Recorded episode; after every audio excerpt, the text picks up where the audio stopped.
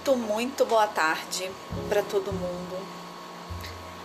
Hoje eu venho aqui compartilhar com vocês, estou aqui para compartilhar com vocês um texto, um poema maravilhoso do Carlos Dumont de Andrade, que enquanto eu estava escre escrevendo aqui um, um artigo, enfim, é, fazendo um estudo até para concluir uma pós, né? Graças a Deus. E aí me deparei com esse texto maravilhoso.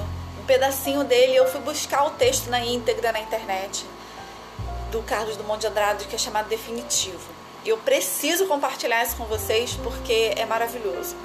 Então me desculpem aí que eu vou estar olhando para o lado para ler o texto, obviamente que eu não decorei, né? Nem preciso porque está nas redes sociais, está na internet para a gente poder pesquisar. E o texto diz assim: Definitivo, como tudo é simples. Não preciso dizer mais nada, né? Nossa dor não advém das coisas vividas, mas das coisas que foram sonhadas e não se cumpriram. Gente, isso é muito profundo. Vamos continuar. Sofremos por quê? Porque automaticamente esquecemos que foi desfrutado e passamos a sofrer pelas nossas projeções irrealizadas por todas as cidades que gostaríamos de ter conhecido ao lado do nosso amor e não conhecemos, por todos os filhos que gostaríamos de ter tido junto e não tivemos, por todos os shows e livros e silêncios que gostaríamos de ter compartilhado e não compartilhamos, por todos os beijos cancelados pela eternidade. Sofremos não porque nosso trabalho é desgastante e paga pouco, mas por todas as horas livres que deixamos de ter para ir ao cinema, para conversar com um amigo, para nadar, para namorar. E aqui eu faço um parêntese que a gente está vivendo muito isso nesse momento pandemia, né? É um momento que a gente talvez esteja refletindo assim de tudo que a gente deixou de viver, que a gente hoje não e que a gente desculpa, e que hoje a gente não pode mais viver né? Então, é o momento para a gente refletir. E Carlos Drummond de Andrade já dizia isso. Vamos continuar.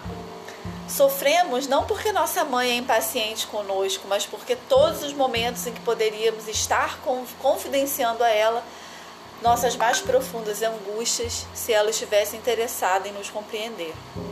Sofremos não porque nosso time perdeu, mas pela euforia sufocada, Sofremos não porque envelhecemos, mas porque o futuro está sendo sofisticado de nós, impedindo assim, desculpa, o futuro está sendo confiscado de nós, impedindo assim que mil aventuras nos aconteçam, todas aquelas as quais sonhamos e nunca chegamos a experimentar. Por que sofremos tanto por amor?